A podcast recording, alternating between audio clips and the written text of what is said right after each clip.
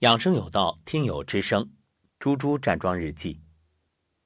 二零二零年二月四号，立春，早上七点三十八分。老师早上好。昨天早晨起来收拾东西到朋友家，所以没有和老妈一起站桩。但还没有起床的老妈还是担心断食的我。冰箱里有鸡蛋，你吃点东西再走吧。这个关键时候别添乱。那么爱我的老妈，暖暖的爱充溢心间。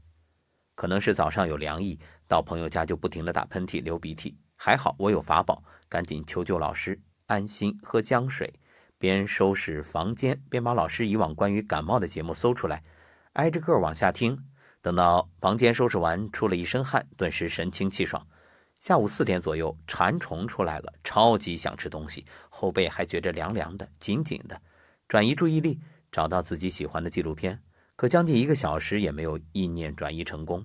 看到幸福村有人发颤抖功反馈，对呀，我可以练颤抖功啊，太神奇了！练完出汗，再也不想吃东西了。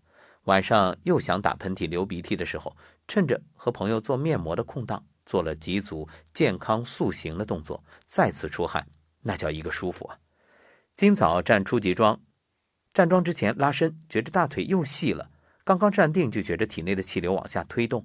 今天最大的进步，能觉着热热的气流到小腹。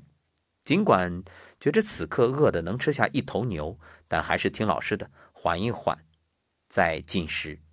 朋友已经在熬小米粥了，真幸福。下定决心还要定期做断食，也由衷佩服老师的毅力。二十一天辟谷，那得需要多大的勇气和决心啊！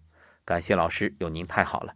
一起好好锻炼身体，提升自身免疫力，待在家里为国家做贡献，好心情。